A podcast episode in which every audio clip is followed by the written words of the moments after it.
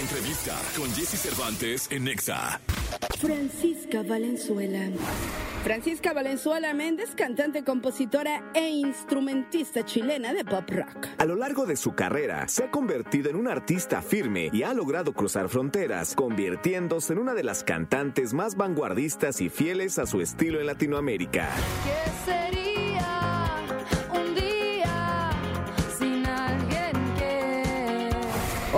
aquí con Jesse Cervantes, en Exa llega a cabina Francisca Valenzuela, quien presenta el emotivo y visceral video musical de su último sencillo.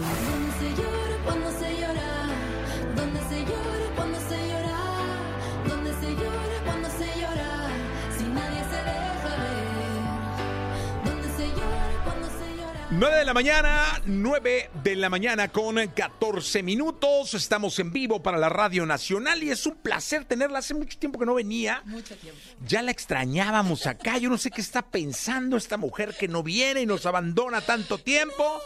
Porque estaba triunfando impresionante en su país, en Chile. Francisca Valenzuela, ¿cómo estás? Muy bien, Jessy. Tú, buenos días. Buenos días a todos en casa. ¿Cómo andan? Bien, contentos de tenerte acá, de tener tu música, de tener tu historia. Ay, muchas gracias. Siempre Y- es un placer venir a este estudio. Oye, verdad. no, pero te quiero decirte una cosa, Francisca. Dígame. Quiero decirle a todo el público que nos está escuchando en la radio, en todo el país, que acabo de ver el video Ya. Porque me lo recomendaron. Ay, qué lindo. Ya, qué emoción. Qué bonito está, qué bárbaro. Muchas gracias. Muchas gracias. Poca, porque yo luego siento que se hacen videos por hacer videos. Ay, que sea un pinche video y entonces ponen un video, ¿no? Ajá. Y este está increíble. O sea, la emoción del video macha perfecto con la letra y la emoción de la canción. Muchas gracias. Eso es justamente lo que yo estaba buscando, porque es una canción, esta canción que estamos hablando, amigos y amigas que están escuchando, se llama ¿Dónde se llora cuando se llora? Y es una canción tremendamente emocional. Eh, sobre estar desbordada, ¿no? Es una canción que yo escribí después de una ruptura, pero sin duda es una emoción que todos hemos sentido y quería que el videoclip honrara y respetara esa emoción. Y es una emoción muy difícil de, de, como representar en pantalla porque se puede sentir falsa o sobretrabajada o como que yo pensaba, estoy cantando en un estudio o en la playa, en verdad. Y al final optamos por hacer un video muy minimalista, muy realista, que básicamente es yo yéndome a una cena con mis amigos y después llegando al, al carro y poniéndome a llorar en el carro. O sea, y de verdad lloré. O sea, estaba sentada ahí, estábamos filmando con el director de foto, era él y yo y nada más. Y me dio como pena porque es una canción que es de un proceso personal muy, muy profundo y confesional y me puse a llorar y se filmó esa, esa llorada. Y básicamente después de eso hay como una liberación en el video al final, como que la energía sale. Mira, que lo vi tantas veces que te faltó algo. A ver. Eh, te quitas lo artista y te pones, eh, o sea, la artista se despeina, se despoja Exactamente. y se pone una hoodie, Sí. entonces es Francisca la que entra al coche y llora. Ah, ¿verdad? Ay, eso es, eso, era- eso- ah, tomemos apuntes, análisis, por favor, que está preciso. Eso exactamente es, es como romper con el personaje, romper con la perfección o esta exigencia de estar bien y bonita y resuelta y social y entrar a este momento que todos tenemos, que es como el hoodie, el pijama, el estar así desarmándose y conectar con esa emoción y dejar que suceda. Para mí era, era, era nervioso porque no me muestro así en general en los videos y en los conciertos y esta etapa se ha tratado de a través de la urgencia y el sentimiento puro de las canciones, mostrarse así. Oye, pero fíjate que hay un detalle importante con la canción, que es muy Sí. bonita, Ay, muchas gracias. y con el video. Eh, nunca pensé en una pareja, o sea, fue, un rollo de, de, de que hoy creo que como sociedad hay muchos motivos Sí. para Sí. encontrar un momento para llorar por llorar. Totalmente, estoy demasiado de acuerdo. Sí, en este caso particular sucedió que la canción surgió en medio de un de una etapa de crisis post ruptura, pero sin duda se puede aplicar y uno se identifica con ese sentir en cualquier situación emocional o de desgaste, simplemente al final de, un largo día de trabajo y uno está así como harto o harta, ¿verdad? A mí me pasó que, que cuando estaba en esta etapa como de crisis, porque yo igual obviamente soy, obviamente muy sensible y me la paso llorando y qué sé yo, pero en esta etapa ya estaba así como a un punto que andábamos de gira y no podía operar. De hecho, estábamos en Argentina y yo tocando en el escenario, andaba con Abel Pintos cantando y la Abel así como, estás ok, Francisca, y yo en el camarín así, ¡ah! Y no lograba como, como fijar, como pisar tierra firme, ¿me explico? Y ahí cuando pasaba eso, me daba mucha vergüenza y yo decía, igual que ahora que estamos rodeados de adultos, yo decía, todos deben tener ganas de, de llorar por algo. ¿Cuándo habrá sido la última vez que lloraron? ¿A dónde lloran cuando lloran? ¿Lloran en los baños? ¿Lloran en los carros? ¿Lloran en el metro? O sea, ¿dónde sucede? Porque incluso de chica, no sé si les pasaba, como de pequeña, uno se, se permite en general, ¿verdad?, que las emociones sucedan. Pero uno ve a los adultos y nunca ve que las emociones les, les toma. Y si, se les to- y si las emociones, se le- como que el- un adulto esté muy emocional, es como mal visto también, ¿no? Es como que hay que controlarse y componerse y regularse. Y está muy bien, porque hay que aprender todas esas cosas y a manejarlo. Pero me pasaba que yo decía, de verdad, ¿dónde están llorando todos? Porque yo vivía, estaba llorando en el avión, en el supermercado, y miraba a todos los adultos y yo buscaba a alguien que estuviera llorando, así como, hay alguien pasa, porque está, de seguro todos pasan por algo, ¿no? No, y es que es. Mira, yo creo que debería ser tan fácil reír como llorar. Ay, mira qué lindo, es cierto. Este, y, de- y nosotros nos reprimimos muchísimo con el llanto porque no queremos mostrarnos vulnerables. 100%. Hay un terror a la fragilidad. Y un terror a que, a que uno sea juzgado, a que la fragilidad es algo malo, a que es debilidad, ¿verdad? Que esa vulnerabilidad permite que te hagan cosas que, que te- no sé, que te afecte. Y además también creo que tenemos como sociedad, así, opinando, eh, creo que no tenemos tanto manejo emocional. O sea, yo creo que también somos, pe- pensamos que operamos sin emoción. ¿Me explico? No, y Y la emoción dicta, eh, dicta todo, en realidad. Y uno opera como pensando que no afecta. Y sí afecta un montón. Entonces, es un poco una reivindicación de ese espacio eh, vulnerable, justamente que mencionas, Jessy. Oye, pues emocionanos con algo. Ay, bueno, cantemos esa, cantemos donde se llora. Venga. Sí, porque ya pusimos como todo el contexto. Todo el contexto. Sería increíble escucharla. Me encantaría tocarla. Esta primera vez que la tocamos así en nuestra vida. Estoy con Balito, que es mi súper director musical y músico. Eh, así que esto es un estreno, en verdad, en acústico. Ya.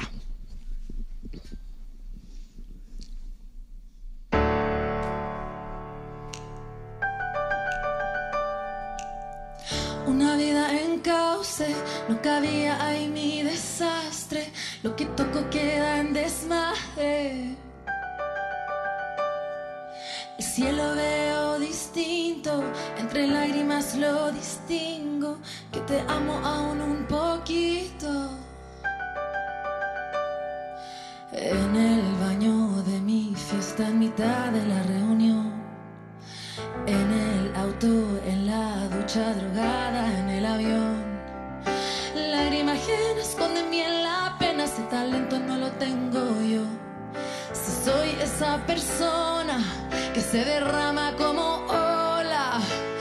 donde se llora cuando se llora, donde se llora cuando se llora, donde se llora cuando se llora, si nadie lo deja ver, donde se llora cuando se llora, donde se llora cuando se llora, donde se llora cuando se llora, si nadie se deja ver.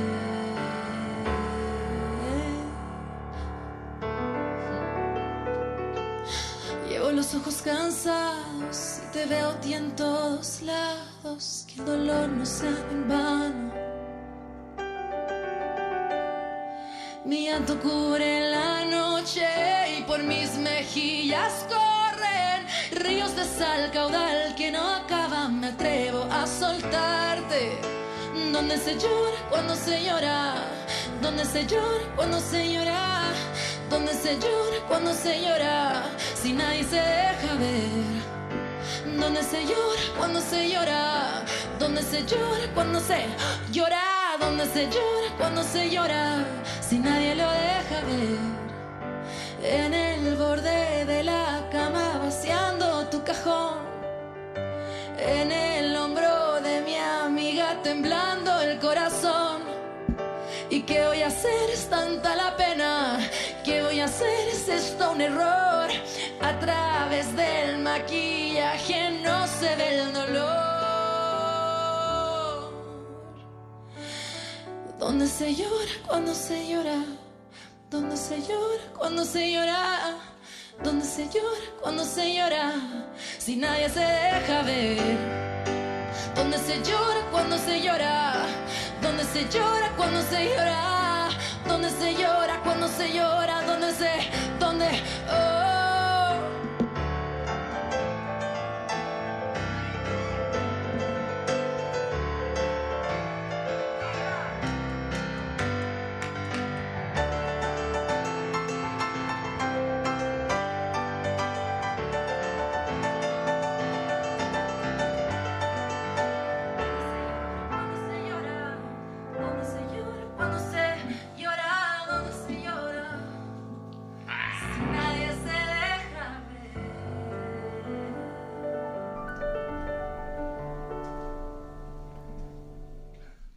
Maravilla! Francisca Valenzuela con nosotros. chiquillos de audio.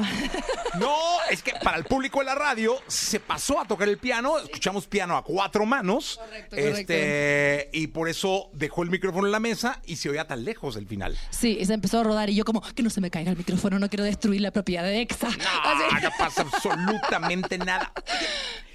¿Qué, qué, qué opina Francisca Valenzuela de todo esto que ha pasado con la música, donde norma la inmediatez? Es decir, Mm. hoy hay una necesidad impetuosa de sacar música cada mes, Total. de que se graben videos para TikTok, Sí. de que si no se pone en TikTok eh, No está existe. cabrón, este, de que las fotos del video estén en Instagram, de que, o, o sea, ya hay una correlación Sí. En donde muchas veces lo de menos es la emoción, Mm. sino es la necesidad del algoritmo, del playlist y todo Mm. esto. Es interesante porque te escucho y pienso dos cosas. Por una parte, desde el lugar de la forma, es decir, desde, la, desde el formato, desde, la- desde el contenido y la comunicación, pienso que cada artista o cada persona tiene que hacer lo que le acomode. Es decir, lo que sí uno siente es mucha presión. Presión de que hay que estar en todos lados y, no- y- y ser relevante y estar al día y como eh, en- como estar siempre todo el rato pendiente de eso. Y creo que si a uno le afecta o no tiene que ver con lo que uno está haciendo, hay que encontrar la manera de hacer algo que te acomode a ti. Aunque uno sepa que quizá no sea el ritmo de las cosas que son máxima tendencia, ¿verdad? Entonces creo que lo más difícil es entender el rollo de cada una. Es decir, yo digo, ¿qué tipo de artista soy? ¿Dónde, dónde existo como artista? ¿Cómo lo que yo compongo y lo que yo escribo, dónde puede eh, conectar? Y también aprovechar las vitrinas que sí existen. Es decir, si no fuera por las redes sociales, en verdad, no sé dónde estaría contando mi historia, tanto de la canción como del álbum, como de lo que estoy haciendo. Entonces sí, para mí son una vitrina importante. Lo que sí yo siento a veces es la presión del éxito total todo el tiempo. Como que no se ve toda la carrera artística como una cosa fluctuante. Eh, viva que va avanzando, sino que es como, tiene que ser así un millón en dos días, tiene que ser todos los, todos los retweets, todos los reposts, todos los TikToks, todos los streams, y es como que es muy difícil estar en ese, en ese espacio tan exaltado todo el tiempo, especialmente si uno tiene un ritmo distinto de composición o de creación, ¿verdad? Porque somos todos artistas distintos y tenemos distintos objetivos. Entonces, eso es una cosa. Pero por otra parte, te escuchaba y yo pensaba, por una parte, si bien yo siento la presión y esta cosa de como, ¿qué tengo que hacer? ¿Cómo lo muestro? Muchas veces. También siento que la emoción sí guía esa comunicación. Mientras más honesta y más auténtica soy, también siento que más conexión hay. Y eso lo agradezco porque yo hago mi carrera siendo yo. No hago mi carrera siendo otro tipo de personaje o teniendo un objetivo fuera de mis capacidades o mi, mi naturaleza artística, ¿me explico? Y eso lo agradezco porque sé que es difícil que se alineen esas cosas que se alinee quién soy yo auténticamente como artista y el mundo afuera que lo quiere escuchar. Entonces creo que lo más difícil es como navegar esa sutileza y sí no caer en la presión de la inmediatez cuando tú sientes que te, estás, te está afectando quizás tu rendimiento o tu salud mental o tu bienestar, porque también es una máquina un poco como eh, sin tregua, porque todo el mundo piensa que es fácil y rápido. Les debe pasar a ustedes acá en la radio, en las comunicaciones, que es como, ay, hagan un videíto nomás. Y es como, bueno, cada un video más otro video, más otro video, más otra plataforma, más todos quieren algo distinto. Y uno quiere también participar, ¿no? Y uno quiere crecer y quiere generar alianza. Entonces también es difícil de navegar eso, sin duda. No caen en las garras de las métricas, ¿no? Uy, sí, son tremendas las métricas. O sea, es fascinante. En un, mira, en un buen día es fascinante. Es como, no puedo creer que hay personas escuchándome en Rusia y en Japón, y veo como los números de México van creciendo, y veo las artistas que se relacionan conmigo en el algoritmo, y es maravilloso, son artistas que admiro, pero al mismo tiempo es como, siempre, a- siempre obliga a más. ¿Me explico? Y, y cuando uno está siempre viendo el más, ve el vaso medio vacío. ¿Cachai? Y eso es difícil a veces. En la, como, digo como en la vida, uy, que ando filosófica, perdonen, cállenme. Es, en la vida como también en la carrera. Me explico, porque es algo que yo me tengo que decir muchas veces. Como volver al centro y decir, hay mucho construido, hay un vaso medio lleno, independiente que uno quiere seguir para adelante. ¿Me Pues, explico? qué bueno que estás viendo las métricas de México. Sí. Porque aquí hay unas, mira, A ver. este, te están saludando, gente que está conectada, que está en radio. ¡Ay, qué lindo! Y que te están saludando de Mexicali, allá en el norte, Ciudad del Carmen, acá en el, en el sur, eh, Guanajuato, Querétaro, Guadalajara, Monterrey, Tampico, Tamaulipas. Ay, qué hermosura. Dime una cosa, ¿cuándo haces gira en México? Gracias por preguntar, Jessy Cervantes. Hacemos gira. Tengo una alguien me está diciendo. Amigues, amigos, amigas de Hermoso México, que vengo recién llegando y muy motivada a estar de vuelta aquí. Eh, hacemos gira en septiembre y octubre. Compartimos fechas, vamos a estar por todos lados, Ciudad de México, Guadalajara, Toluca, eh, Puebla. Eh, primera vez que voy a tocar a varios esos lugares. Estoy muy emocionada. Es una gira nuestra, es decir, yo tocando en esos escenarios con mi propio show, con nuestra banda. Eh, tenemos también el Tecate Comuna confirmado. Tenemos además en Ciudad de México un Blackberry, primer Blackberry, Wow. el 22 de noviembre. Así que para que vengas ahí con tu sudadera de MoMA, te espero, por favor. Maravilloso, maravilloso. Una de Francisca Valenzuela. Bueno, mejor. tenemos un merch, aprovechando. Digo, Tenemos un merch hermoso, eh, sudaderas, playeras, todo. Entonces, bueno, muy emocionada de estar por fin haciendo una gira nuestra con el disco nuevo, con nuevas canciones, también antiguas, sin duda, un show nuevo, eh, muy lindo, acá en México. Eh, y en Estados Unidos vas con Jesse Joy también, ¿no? Partimos el martes de la próxima semana con Wow. Jesse Joy, sí. Son como 20 fechas por Estados Unidos. No, mucho trabajo, qué bueno. Sí, muy agradecida. Nos vamos ahora, Jesse y Joy, volvemos a Chile, porque vengo llegando ahora de allá. Regresamos a Chile a hacer un par de fechas y luego ya nos instalamos en México y nos quedamos para la gira. Pues bienvenida, seguramente. Ay, ¿Qué nos tocas? gracias. Hagamos. ¿Qué nos cantas? Pensaba hacer Ya no se trata de ti. ¿Les parece bien? Venga, sí, claro. Ya. Esta canción se llama Ya no se trata de ti. También es muy confesional.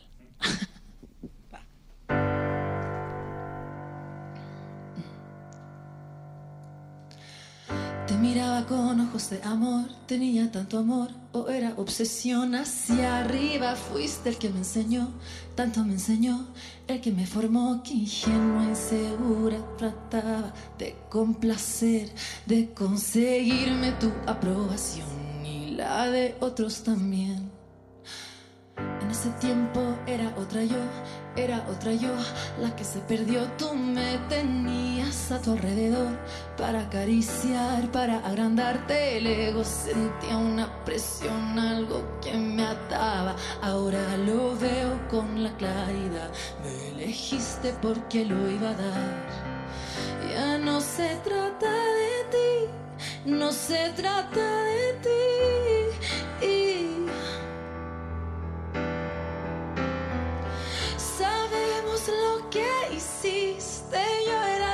Susceptible, ya no más, ya crecí. Me decías que nadie iba a querer, que nadie iba a querer, que nadie iba a quererme como tú lo hacías y te entregué, te di y te entregué, lo di y lo dejé todo, que equivocada estaba en creerte porque una vida nueva ya venía donde me iban a querer. Dejaste escombros, me dejaste demonios circulando. Pero ahora, ahora los miro a la cara, les digo no son tanto.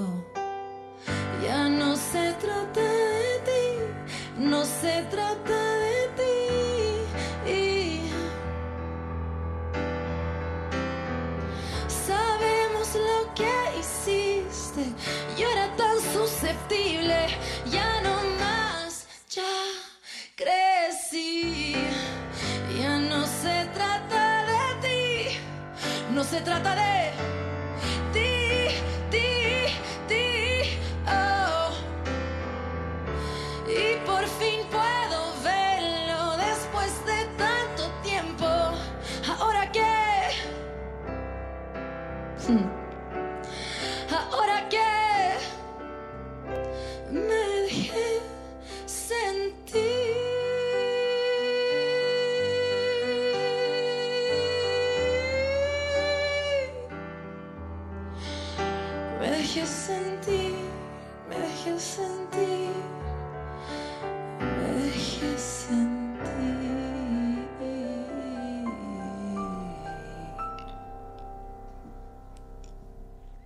¡Ah!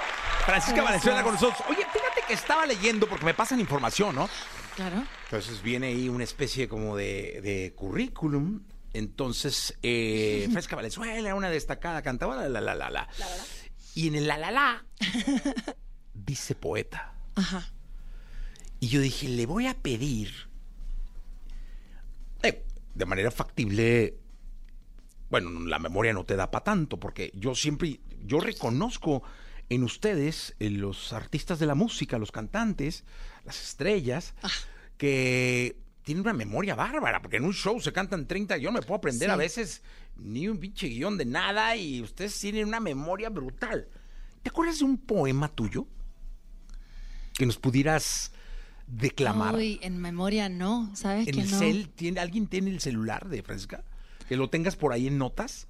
Eh, Un pedacitito. Lo que no tengo, no tengo, sé lo que sí tengo, o sea, debe estar por ahí, es que cuando saqué Donde se llora, cuando se llora, Ajá. en el carrusel del texto del, del, del por qué escribí esta canción, escribí unos, posteé unos fragmentos de lo que escribí originalmente respecto a la letra, que es como medio poético, no es un poema. No, no, no, no, pero Amigo no y importa, amiga es una poeta, reflexión. no los quisiera ofender. No, no, no, pero es una reflexión, no debe ser una Es reflexión. una reflexión. No sé sí, qué. Sí, está no sé- bien. no sé está con qué bien. nos vamos a encontrar, amigues. Es digo. que yo dije, eh, Eh, poeta. pero dije, sí, o sea, sí publica, he publicado eh, poesía, eh, me fascina la poesía. De hecho, creo que es como mi primer amor, el texto, el texto solito contra la página, ¿me explico? Y empecé a tocar piano eh, clásico y empecé a hacer como más jazz y de repente uní las dos cosas, pero no fue como que como que se me ocurría ser cantante porque creo que también la manera que canto y como soy no era como tan tradicional, ¿me explico? Entonces no se me hacía como que yo era cantante. Era como una cosa muy Sí, rara, claro. ¿cachai?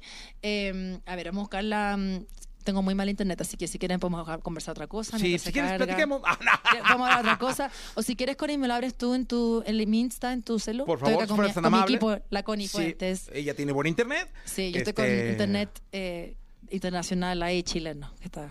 No, está re bueno en Chile el internet, ¿eh? Sí, bueno, no, pero es que el problema es que me carga más lento las redes aquí. Y luego llegan artistas y este le quitan los, lo- la red para que no cueste. Claro, Entonces, oye, entiendo. sí, sí, ¿no? Oye, Jessy, espera, y te iba a preguntar algo a ti respecto a lo que tú me preguntaste a mí. Ay, gracias, Connie. Eh, ¿cómo, lo hacen, ¿Cómo lo haces tú con las redes sociales? ¿Cómo lo sientes tú, el tema de la inmediatez? En tu rubro, en tu rol. Sabes que es, es muy chistoso porque me toca convivir con mucha gente y promover mucha música Ajá. Y escuchar mucha música. Por ejemplo, yo sí sale el disco de, de, de este muchacho Peso Pluma. Sí, por supuesto, que está arrasando Y increíble. me lo chuto completo, ¿sabes? Y completito. O sea, siento que como chamba y como gusto, y entonces lo repito, y luego escojo mi canción. y Claro, generas y- como un vínculo. Ajá, luego mi canción muchas veces no es ni la, la del sencillo, es una con la que yo me identifiqué. Eh, vienes al programa y veo tu video Claro. y escucho tu canción y veo la letra. Sí. Este, y me fijo y me cacho, o sea, chambeo mucho en eso. En, en- viste lo del video que te dije, oye, Sí, el artista, o sí, sea, sí. sí me emociono. Qué emoción, Este, qué divertido y eso. eso me, me, me pone en un nivel de poder hablarte de otra forma, ¿sabes? Porque escucho tu música, porque no llegas y te voy a preguntar eh, por qué Francisca Valenzuela. sí, eso se agradece mucho, debo decir. ¿No? Entonces sí, sí, eso es, eso te pone en un papel distinto. Total, no, eso se agradece mucho. O sea, de todas maneras, lo se siente así. Es decir, es un gusto no solamente en la conversación, pero el hecho de que uno venga así y así, tirándole flores, tirándole flores No, a Exa. pero- No, pero que uno venga y uno pueda tocar en vivo, hay un espacio musical, eso tampoco es tan común. No, ¿Me y luego, ejemplo, Y se tenemos un mucho. ingeniero de audio perfecto, una Saludos consola de audio, Ah. el querido Mike, este, las cam, o sea, sí le damos un respeto bien importante Sí, a quien viene a cantar. Total, se nota.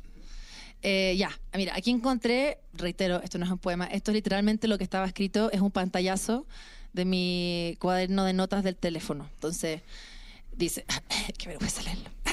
Dice, estos días lloro sin parar. Lloro en aviones, aeropuertos, estacionamientos, bancos, supermercados, reuniones, tantos baños y tantos camarines por todo el continente. Maquillaje corrido detrás de anteojos, detrás de lentes de sol y mascarillas mojadas.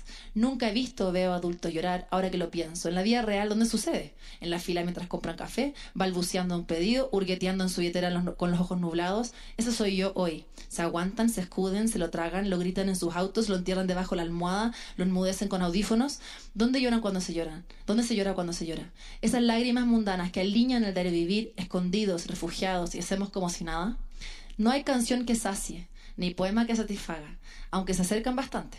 Son rezos secretos, mantras donde me instalo a vivir, palabras que ofrecen refugio en una delirante y ardente soledad. soledad. Me imagino que hay un destino exclusivo para dejarse deshacer. Un resort de la miseria, reservado para unos pocos, con contraseña y amplia selección de cócteles, cada adulto llenando un carrito, carrito de lágrimas, lágrimas, para llevar consigo durante esos días endurecidos, entumidos y recordar su suavidad, nuestra suavidad, lo blando, lo tierno, lo cálido y lo que se lleva dentro. ¡Ah, qué bonito! Eso. ¡Qué bonita niña, caray! Muchas gracias. No, pues la verdad es que qué, qué gustazo que estés acá. Ay, gracias, Jessy. Siempre es un placer recibirte, bienvenida siempre. Muchas gracias. Esperemos que regreses para tu gira en México cuando estés acá. Sí, por, me encantaría, Este, por favor. y Y por favor, ahí la familia de EXA muy invitados que vengan al Blackberry el 22 de noviembre. No, 22 de noviembre estaremos ahí.